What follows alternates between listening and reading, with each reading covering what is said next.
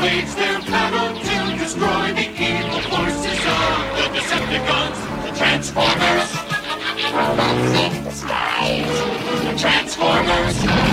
More than meets the eye, the Transformers. 亲爱的听众朋友们，大家好！新的一期慢点讲的正期节目又开始了啊！上一期我们是通过远远程连线的方式，和在北京、在天津的两位老朋友一起做了一期有关于变形金刚中的组合金刚的一个互动内容。那么这一期我们今天也是要延续这样一个变形金刚的主题，来聊一聊威震天身边的左膀右臂。Hello，大家好，我是沃德。啊，大家好，我是项羽。呃，项羽以前也是参加过我们，就是有一期是聊宇宙骑士的节目啊、那这一期我也想到了项羽对于声波和震荡波的这个喜爱的程度啊、也邀请他来参加我们这一期的节目。那么我们众所周知啊，呃，声波和震荡波，呃，两成为了威震天最得力的两个信任的助手。那么我们就是可以先做一个人物的简简单概况吧。好的那其实呃，对于喜欢极一的老玩家来说，这两位人物应该都是比较熟悉的吧？那我们先讲一下声波。呃，声波它在赛博星球上，呃，它的伪装形态呢是一个路灯。其实第一集当中就有出现过，呃，是在他们呃 霸天虎通往基地的时候，它就是伪装成一个路灯的形态。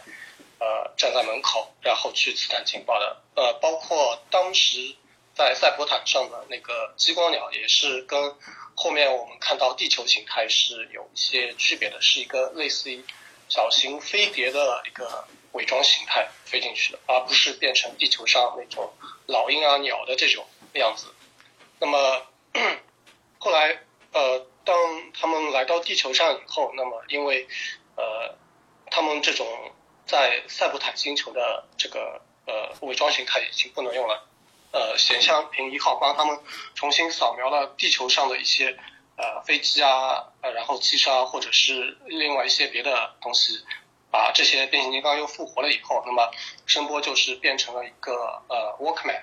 呃这个比较老式的。我查了一下相关资料，说是索尼的 TPS 杠 L 二这个型号，但实际上根据图片上来看呢，感觉是不是非常像？呃，但是它的颜色还是基本上保持了呃 TPS 杠 L 二这个型号的蓝色跟灰色为主体，这点倒是呃比较一致的。然后呃，声波的话，它还是有自己的一个小的团队，就是他的磁带部队。那磁带部队呢，呃，因为他后来在地球上伪装形态是录音机嘛，所以当然这个磁带也是非常重要的。我们在那个第一集当中就能看到，呃，它这个磁带跟我们我们这个年代的人认知的磁带功能还是有一定差别的，因为我们嗯八零后大部分认知当中磁带就是用来录音的嘛，但是它这个磁带是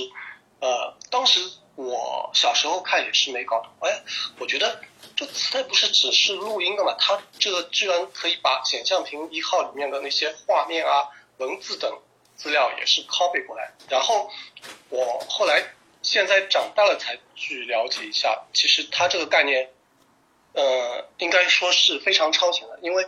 呃，磁带作为一种特殊的记录媒体，它其实呃是可以记录很多种数据的，包括图像、包括文字、包括声音都是可以记录的。那所以说，它这个等于说是在当时来说是一个非常超前的设定，超前到我们小时候都不懂。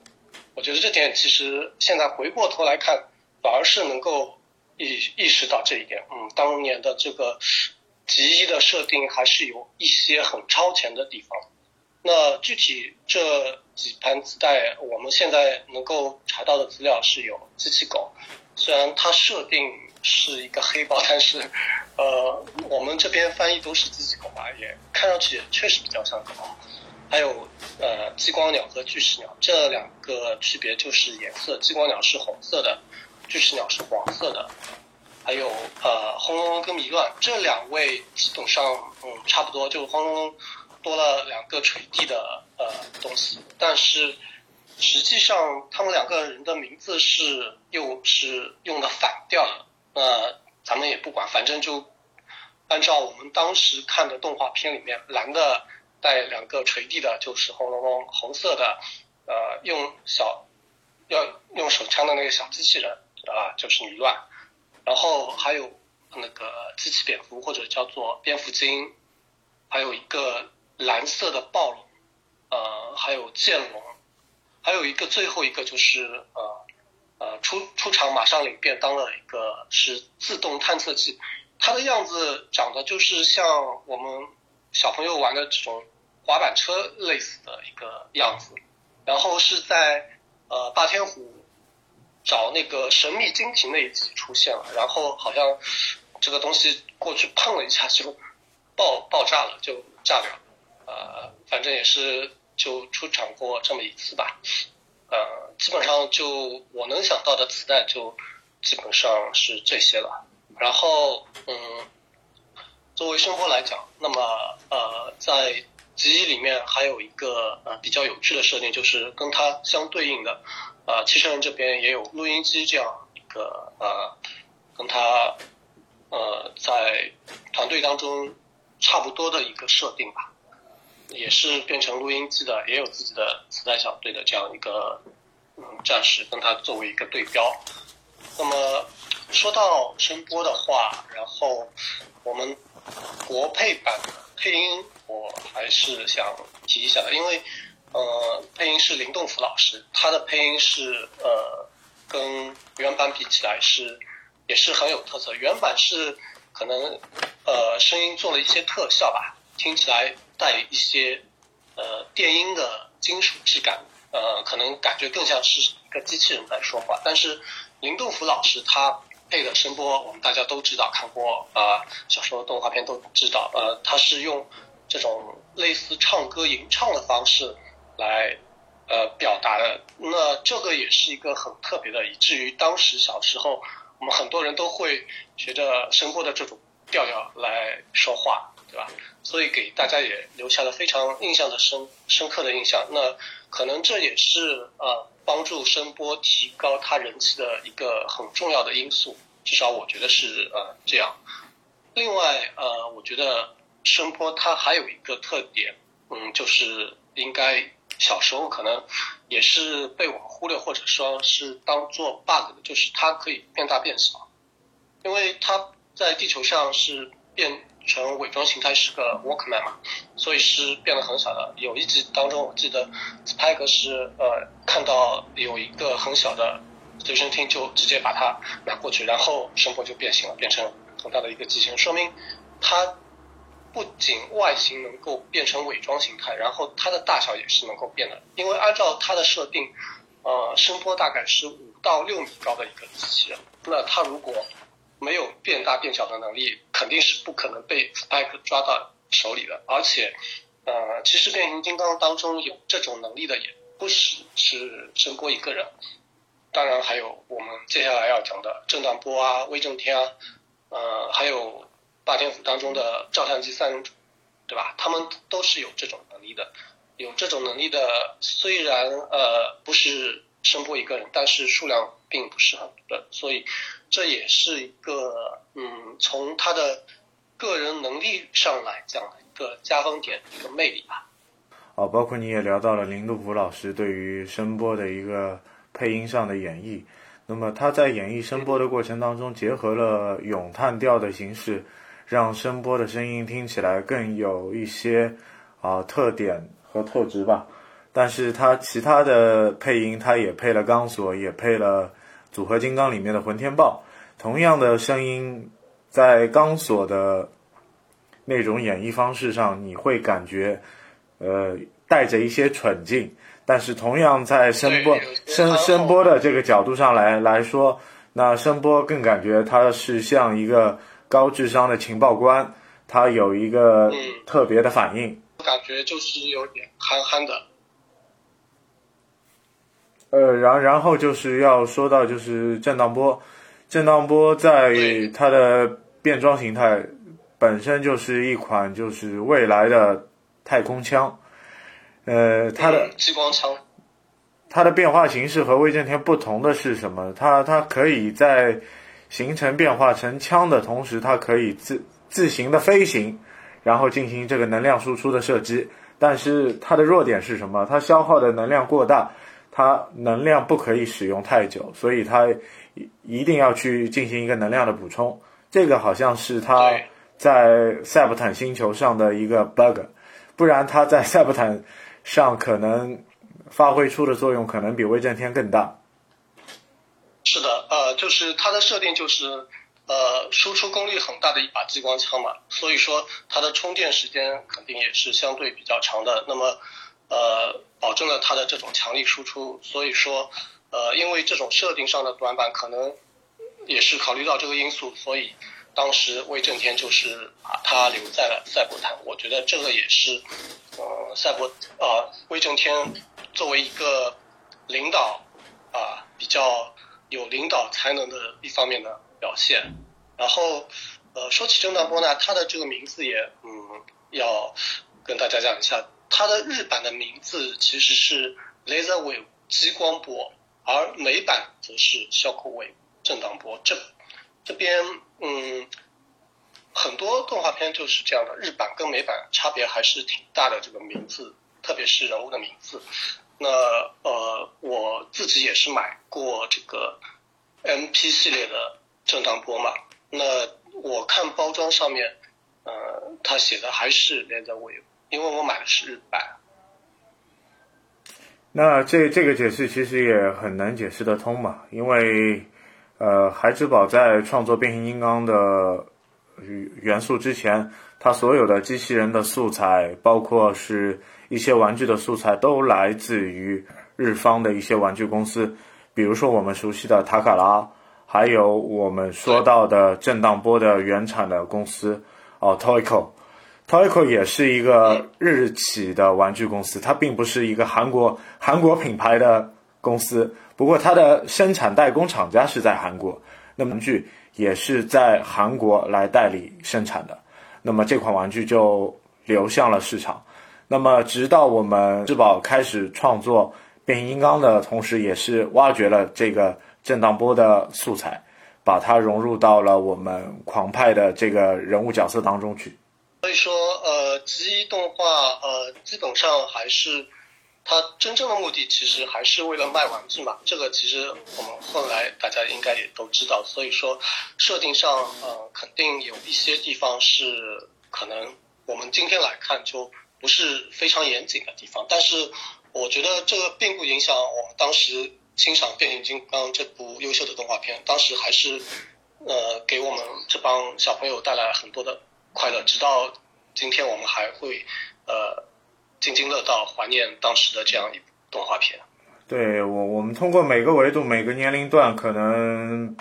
八零后也好，七零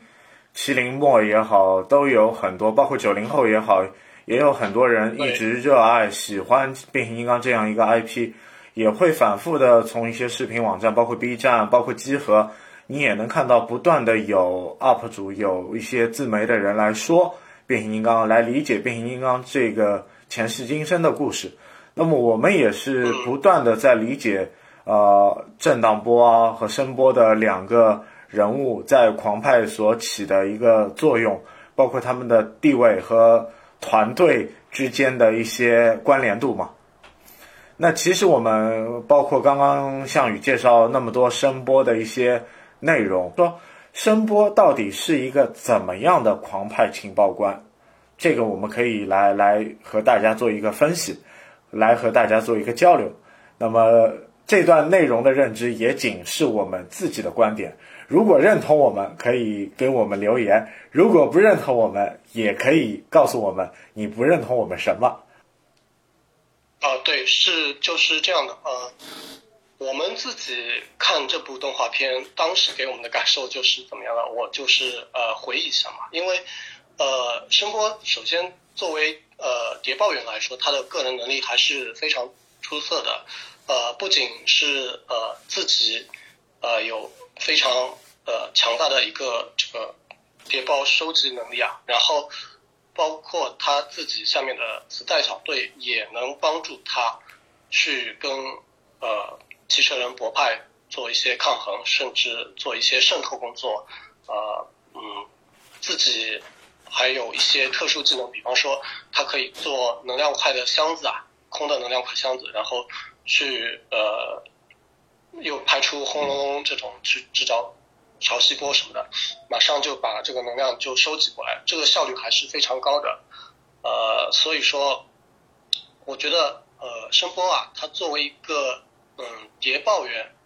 呃，他的能力是非常突出的。那么，因为他呃有他的磁带部队以及自己自身的一些属性上的优势嘛，所以说在霸天虎当中应该也是一个呃不可替代的角色。那么，所以呃可能因为也是这些因素吧，呃也是受到威震天的重用，呃就是这样一个角色。那么相对来说，震荡波呢，他就是一个呃参谋官。那么，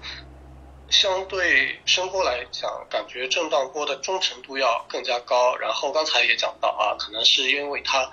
这个自身属性上的一些特点嘛，所以就是呃，威震天把它留在了赛博坦，然后他也就是默默的等待，足足等了四百万年，对吧？当然，我觉得可能是对他们这些。变形金刚这种生物体来说，四百万年的维度跟我们人类的四百万年的维度是不可同日而语的，但是肯定也是一个比较漫长的时间嘛。那么我觉得这也足够能够证明他的一个忠诚性了。如果他没有那么高的忠诚度，他肯定是不会等那么长的时间。而且呃，根据这个动画的设定当中，他当时还是。呃，代表霸天虎一方的势力控制整个赛博坦。我不知道当时那个赛博坦星球上面有没有汽车人或者是其他的机器人跟他们做对抗。那这边是有的话，反正从最终结果来看，也是呃震荡波能够搞定他们，把等于说呃帮霸天虎做了非常好的后勤工作，包括后面那个地球上的霸天虎。又苏醒以后，建立起太空桥，对吧？那个时候也是呃，郑荡波负责在呃赛博坦星球跟霸天虎接应。那么就是说，等于说他在做后勤方面是非常出色的，给霸天虎提供了良好的后勤保障。呃，所以说在尽心尽责跟忠诚度这一方面来说，我觉得呃。可以给震荡波打个呃很高的分数，呃也是呃得到威震天重要的一个重要因素吧，呃这是我对于声波跟震荡波这两位角色的一个看法。啊，刚刚相遇也是说了很多的内容，但就震荡波来说，震荡波统领的是一支大军，那。声波是统领什么？声波是统领一支小的团队。那么作为一个小的团队的 leader，那么声波相对它的格局就可能就没有震荡波来的那么的高。那么他统领的这个团队，每个人其实更像一个人物谱，他的分工更明确。那有有的声波的那些磁带，它是没有对话的，但是他的行动。包括是动作和画面上的一些表达，让我们看到他们分工的一些细致化的内容。包括你看激光鸟，它可以去偷袭；机器狗有搜寻追击；那么蝙蝠精可以在黑夜里面去做一个侦查；轰隆隆是进行一个啊破坏。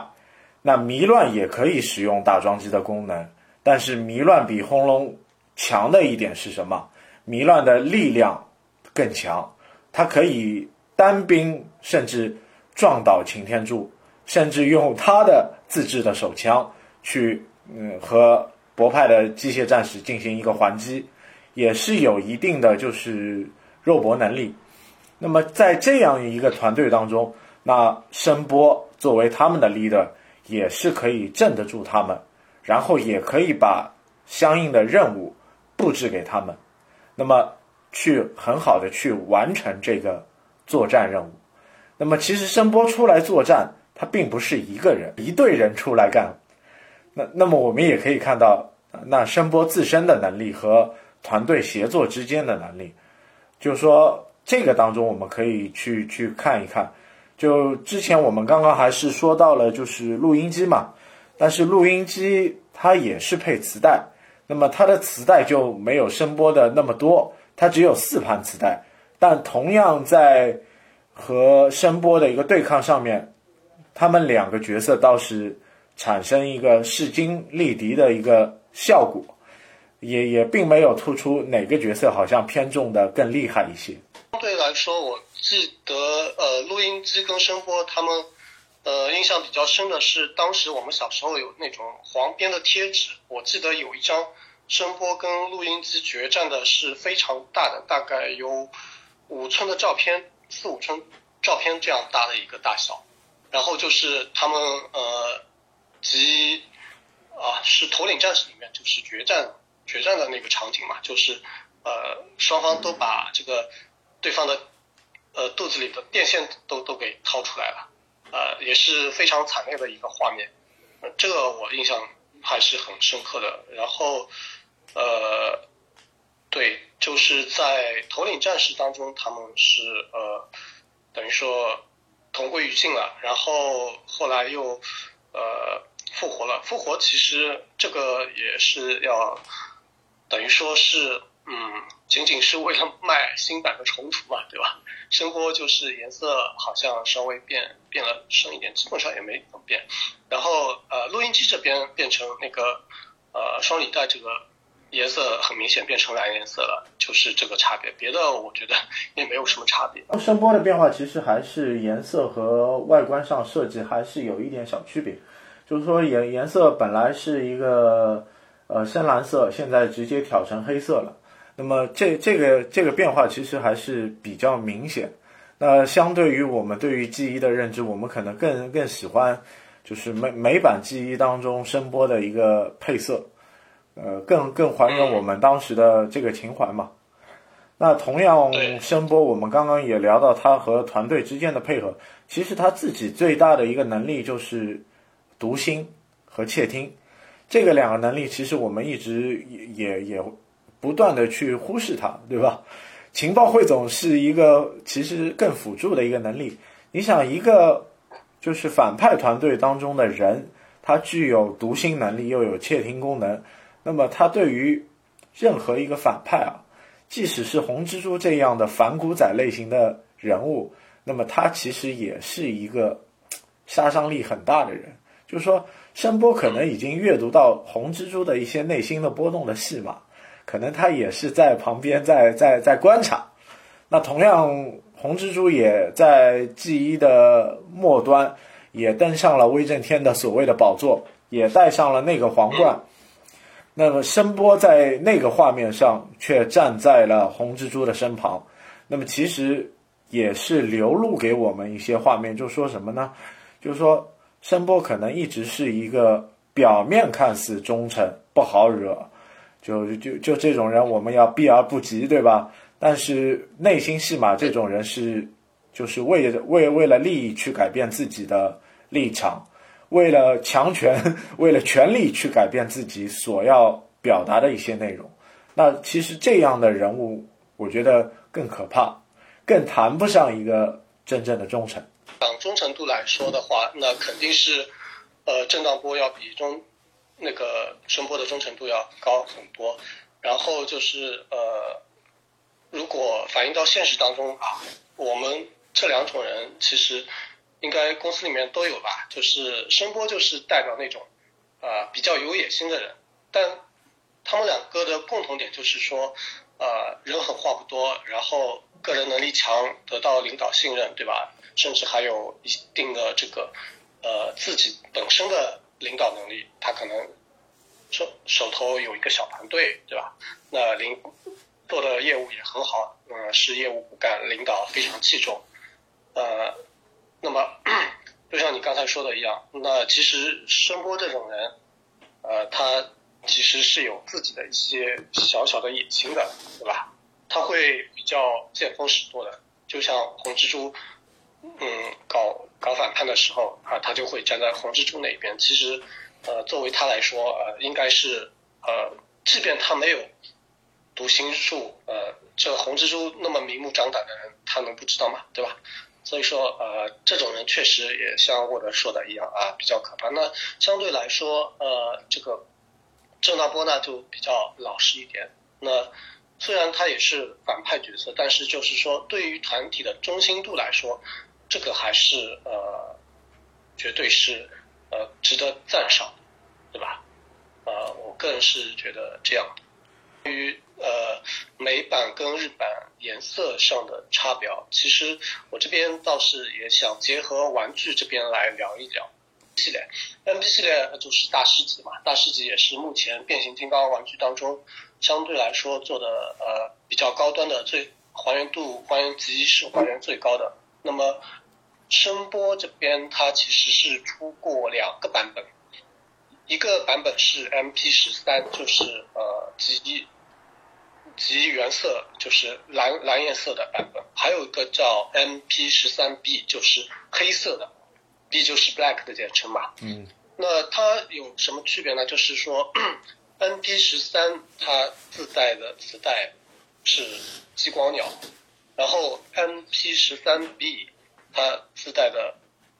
磁带是机器蝙蝠或者是蝙蝠精。那另外，呃，其实 MP 十三啊，这个严格上不算 MP 十三，有一个叫羊年透明版。羊年透明版，它用的那个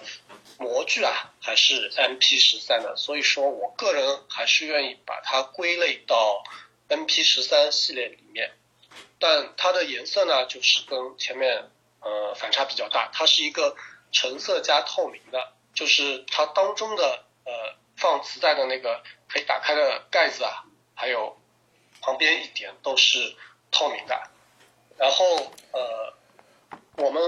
十十三 B 跟十三都是蓝色或者黑色的深色，它变成橙色这种亮色，然后呃磁带也是比较多，有五盒磁带，这是呃声波的一个 MP 系列玩具情况。然后震荡波的玩具也是有出过两个版本 MP 系列，呃一个是 MP 二十九，还有的是 MP 二十九加，它们唯一的区别就是。呃，颜色的区别，M P 二十九加的颜色更加深一点，更加接近呃机器动画里面的颜色，就是那些有点发紫的颜色。然后 M P 二十九的话，M P 二十九的话就是偏蓝。我自己买的那个是 M P 二十九，就颜色相对来说是比较浅的一个。呃，然后嗯，它这里面嗯也是包含了。呃，里面丰富的一个手型有那个敬礼的手型，还有一个加农炮，就是拳头可以拔下来换成一个加农炮的，还有那个包括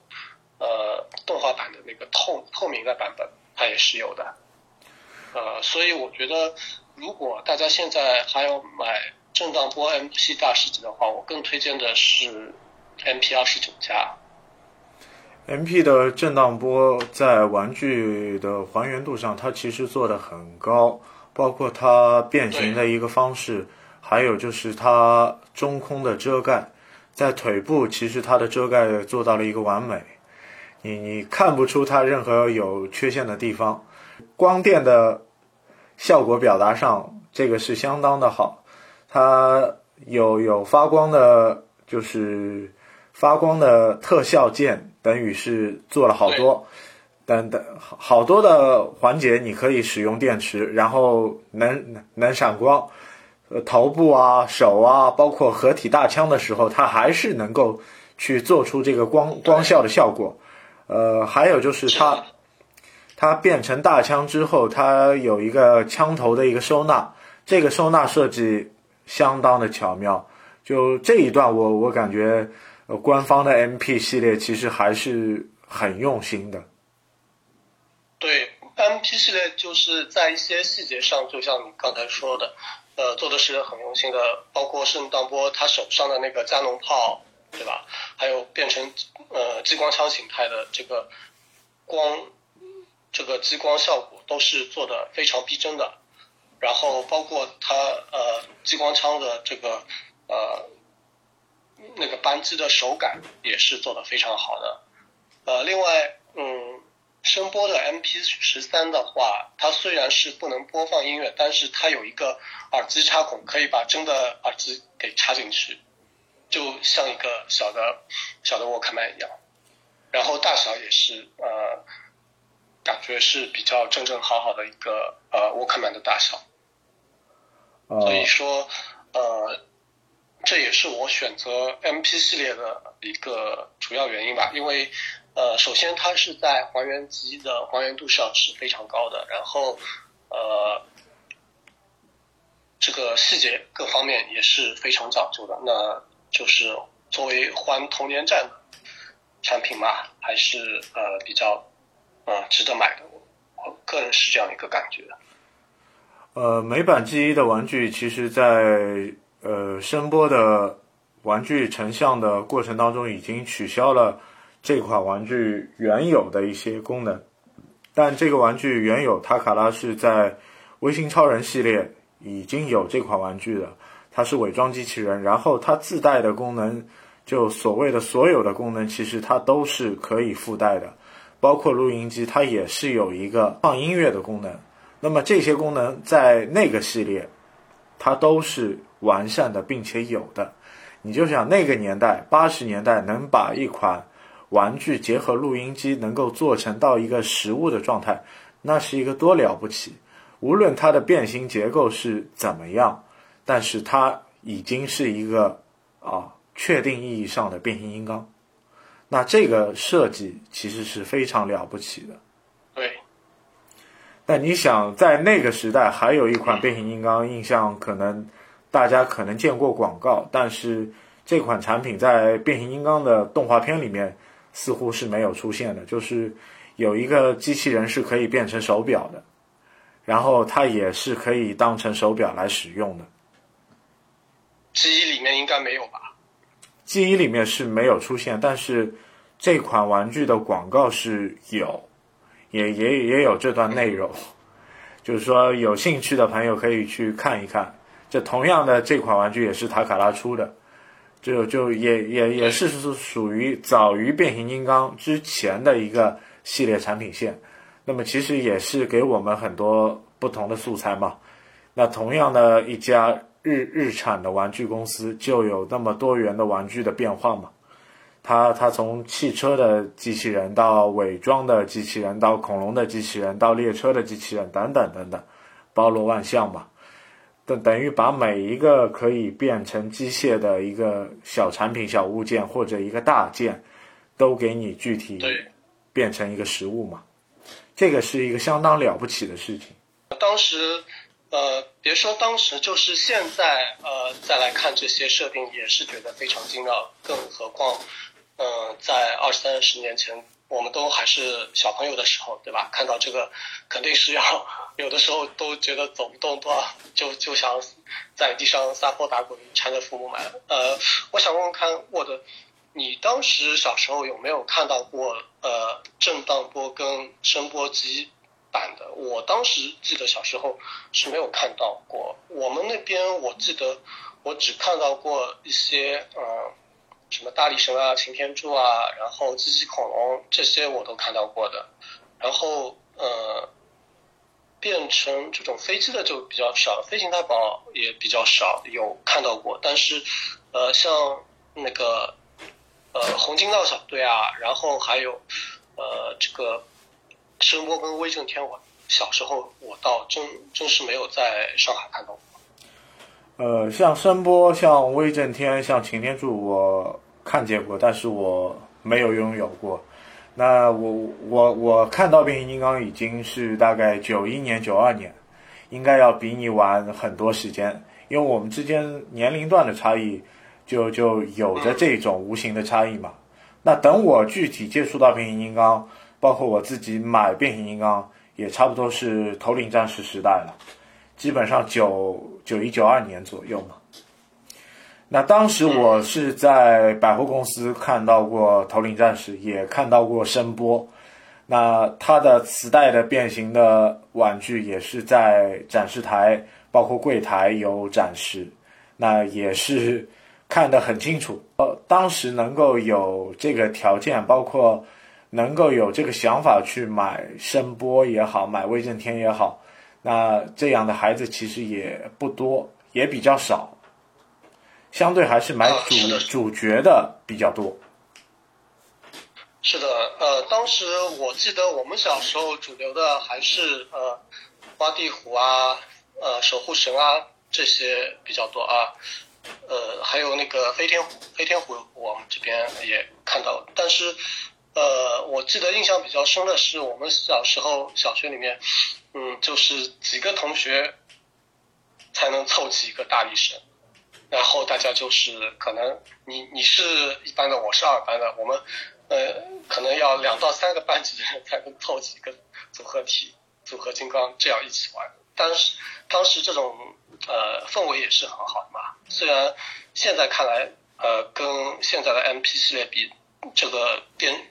变形出来的机器人这个可动性是非常差的。但是，就是这样简单的一个玩具，对于我们当时的小孩子来说，那也真是如获至宝啊！放在手里面就是呃。可以玩几个小时的这这种感觉，还是现在呃也历历在目。对，就当时大家条件都就比较那个嘛。对，特殊年代物资不丰富的时候，同样一款简单的玩具，可能你要玩上几年都不止。那要凑齐一个组合，可能就是梦想。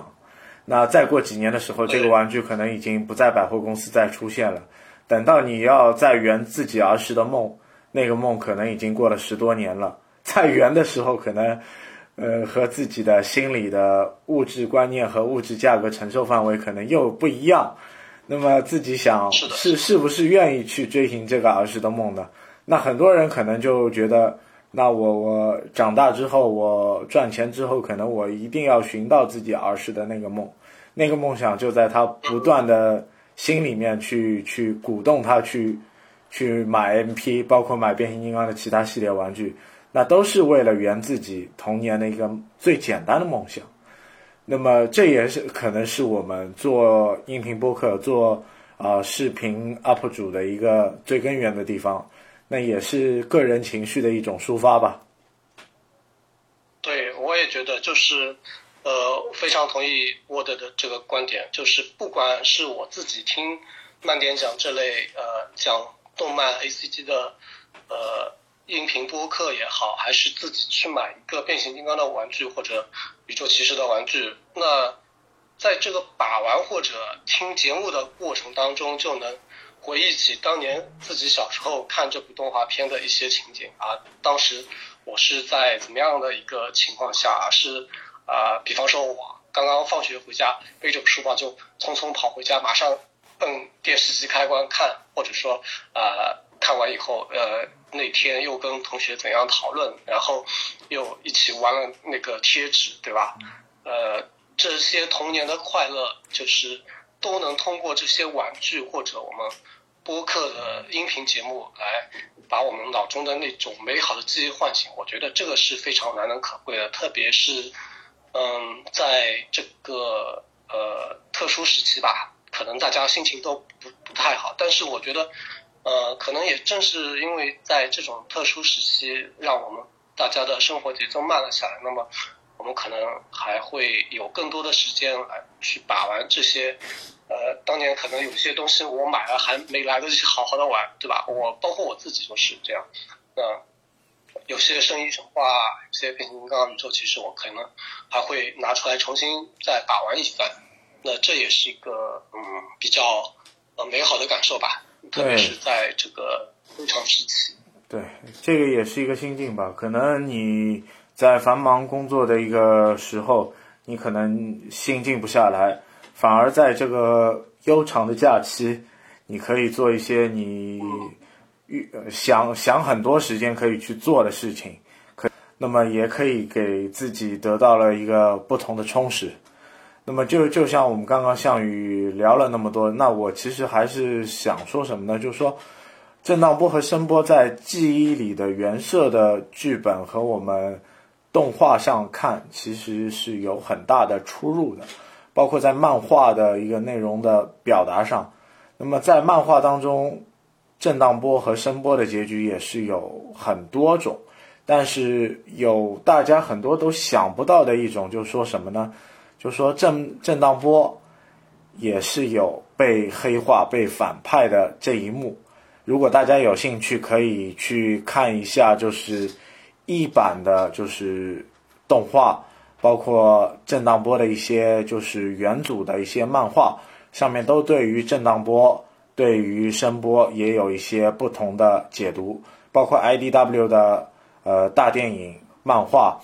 最后，宇宙大帝不是把赛星给，呃，一切两半了吗？那么这个这个结局到底我们的震荡波死了还是没有死？那么在漫画上是有揭幕的。其实震荡波最后还是就是就就是离开了我们啊。对我看到的一种讲法是，呃，大电影还是保留了这个呃。漫画当中的设定，但是呃，由于这个画面比较惨烈嘛，所以这这个相应的画面是被剪辑掉了。我看到网上是有这种说法。那么也像沃德说的，大家有兴趣的话可以自行去嗯补一下漫画。那么其实刚才我们也说到了，呃，因为毕竟。他这部动画片只是为了卖玩具而做出来，所以说设定上面肯定是有不严谨的地方。呃，希望就是新入坑的伙伴们、小伙伴们，特别是年纪轻的小朋友们，就是嗯，不要用现在的眼光去看三四十年前的一些老东西，因为，基于当时的一些技术水平条件，他能做出来这样的一个东西，已经是呃非常不容易了。就是说。呃，你可以呃作为一个兴趣去了解一下，但是呃不要用现在的一些标准去衡量当时三四十年之前的一个老作品，因为它当中有一些设定可能是前后矛盾的或者怎么样的，那个是非常正常的。那呃如果要补的话，那就像我的说的一些漫画什么的，可以作为一个补充来讲，但是整个体系。不是非常严谨，因为毕竟是呃为了卖玩具而设定，而且就是相对来说，嗯，美国人他们做这些设定呢，呃，做的细致的少。毕竟变形金刚你不能它跟呃冰与火之歌这种乔治马丁的水平相相提并论，对不对？呃，这个不同时代都有不同时代的故事结构，包括漫画也好，它的作者是不一样的。那么脚本故事。出来体现出来的人物，包括人物的展现、人物弧光，那也都是不一样的。那么，究竟震荡波也好，声波也好，在我们内心当中，在记忆的时代当中，它是怎么样的角色，也不是我们今天能够去给他盖棺定论的。相信大家，或者是更多的变形金刚粉丝，心中都有一把标尺，可能比我们画的更清晰，对吧？那么也感谢大家收听我们这期的慢点讲的节目，呃，我们后续还会去继续做一些和 A C G 相关的啊后续节目，感谢大家的收听，谢谢大家，再见。